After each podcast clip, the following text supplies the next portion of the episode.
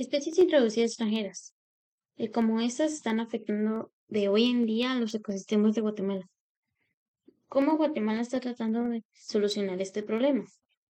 Por todos los inconvenientes que esto trae a los animales y a todas las especies de nuestro país, recomendaciones e imágenes para desarrollar este tema que es una realidad en Guatemala. La diversidad biológica es conocida también como el pilar del desarrollo sostenible de un país como el nuestro. Debe ser resguardado de posibles factores que ponen en riesgo su viabilidad entre ellos. La presencia de especies invasoras y exóticas. Con la apertura económica y el mayor flujo de transporte, producto de la globalización del mercado, la presencia de especies exóticas invasoras ha llegado a límites nunca antes imaginados.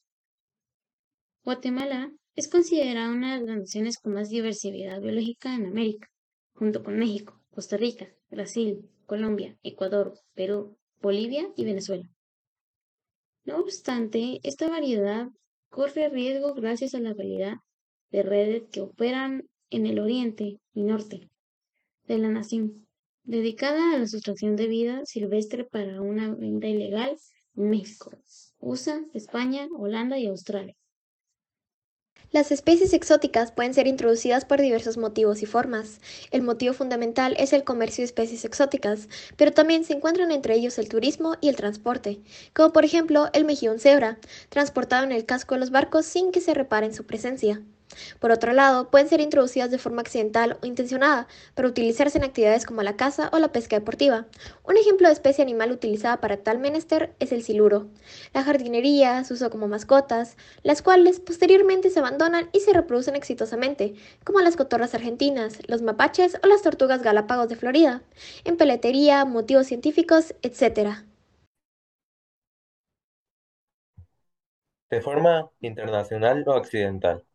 Las acciones de los hombres guatemaltecos como el, transporte, comercio o turismo han introducido especies en hábitats que no son de ellas, transformándolas en especies invasoras o introducidas por el ser humano. Y hoy en día es una de las principales amenazas a la biodiversidad, al destruir la flora y la fauna principales de Guatemala. Las especies invasoras Viajan en bodegas de barcos, en la ropa, zapatos o estómagos de las personas que se trasladan. Y cuando llegan a un ambiente nuevo, no existen sus, sus habituales depredadores. Según los especialistas, junto a la polución y el cambio climático, son uno de los fenómenos más dañinos para nuestro planeta. Una de las problemáticas más grandes a nivel mundial que atenta contra el equilibrio de la diversidad biológica es la existencia de especies exóticas invasoras, pues este tipo de especies goza de un factor de reproducción y propagación bastante alto. Es factible dentro de los ecosistemas naturales, de lo que se toma en una situación que, sin contar con planes o mecanismos de control apropiados y efectivos, es difícil de controlar o erradicar. Asimismo, es necesario hacer hincapié en Guatemala depende esencialmente de su situación ecológica y ambiental para mantener la economía del país, derivado del derecho de que el país exporta la mayor parte de su producto al extranjero, con la presencia de especies exóticas invasoras. En los ecosistemas naturales se generan daños en contra de las actividades de los guatemaltecos, como lo es la agricultura, ganadería, apicultura y acuicultura, entre otras. Por ende, es indispensable recalcar la necesidad y prioridad de proteger tanto el ecosistema atmosférico, el ecosistema adáfico, hídrico, biótico y marino. La proporción de programas, planes o proyectos de control requiere de un análisis científico necesario y de una normativa legal de interés público que regale su debida realización, pues cuando las especies exóticas se toman en plagas, como por ejemplo las plantaciones nocivas al suelo o los insectos, bichos y demás invertebrados, generan afectación a las producciones y otras especies naturales. Cuando se pretende compartir estas plagas con agroquímicos o pesticidas, incluso cuando se aplican correctamente.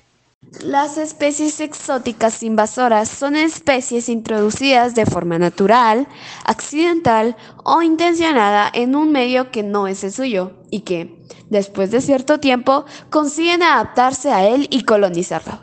Estas especies son la segunda causa de pérdida de biodiversidad en el mundo, según el Programa de las Naciones Unidas para el Desarrollo.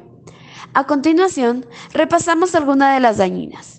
Los efectos de una invasión biológica también pueden observarse sobre la salud humana, ya que muchas especies pueden transmitir enfermedades, ocasionar alergias o incluso ser tóxicas. A su vez, su impacto a la economía puede ser notable y provocar la disminución o desaparición de la actividad pesquera, pérdidas en actividades ganaderas y cultivos o daños a la industria turística, entre otros. No todas las especies introducidas son invasoras. Algunas no consiguen ni adaptarse al medio ni proliferar en libertad, como muchos animales de granja y plantas de jardín, por lo que no se supone ninguna amenaza para el resto del territorio. Otras logran aclimatarse y se expanden sin dañar el ecosistema, como la patata y el maíz, transformándose así en especies establecidas. Uno de los problemas medioambientales que en los últimos tiempos está adquiriendo dimensiones extraordinariamente graves es producido por ciertas especies de la fauna y flora exóticas que han introducido en los biopos ajenos a sus lugares de origen. Algunas están provocando escalabros monumentales en nuestros ecosistemas. La acción humana provoca un grave trastorno al introducir constantemente especies animales y vegetales exóticas en todos los ecosistemas tanta y tan rápida profusión de intercambios en la biopa, que a su vez se agrava con otras acciones como la deforestación, la contaminación de suelos y acuíferos o las transformaciones del uso del territorio. Evita el reajuste dinámico de dichos ecosistemas entre el sinfín de especies introducidas siempre. Hay muchas que al no poder adaptarse no sobrevivirán, pero otras en cambio poseen mayor capacidad adaptativa y desplazan las autóctonas, lo cual puede transformar radicalmente las relaciones entre las demás especies e incluso en casos extremos desnaturalizarlas. Especies fundamentalmente en un ecosistema dado van cayendo consecutivamente como las fichas de un imaginario dominó, empobreciendo su diversidad biológica y por lo tanto las posibilidades de recuperación futura. La rapidez del proceso impide que el mismo se equilibre auto autorreglándose, perdiendo de esa manera su identidad, viéndose transformado en los casos extremos de una mera coctelera de especies ecológicamente desconectadas. La introducción de especies foráneas en un ecosistema acarrea habitualmente graves consecuencias en la estabilidad del mismo.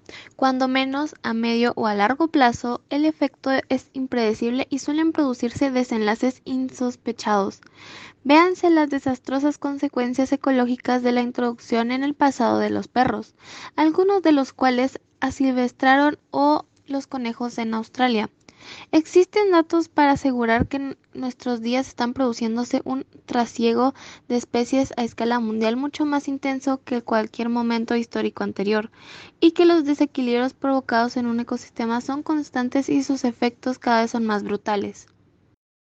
En Madagascar, por ejemplo, la gigantesca isla donde la biodiversidad alcanza las cotas más altas sorprendentes del planeta, la extensión de la colonización humana, su agricultura y la explotación ganadera y forestal, junto al impacto que produjo la introducción masiva de animales domésticos, han transformado más del 85% de su superficie y están cambiando hasta la climatología de su misteriosa isla. Hoy, su fisionomía ya no es la misma que la de los legendarios relatos de hace menos de 20 o 30 años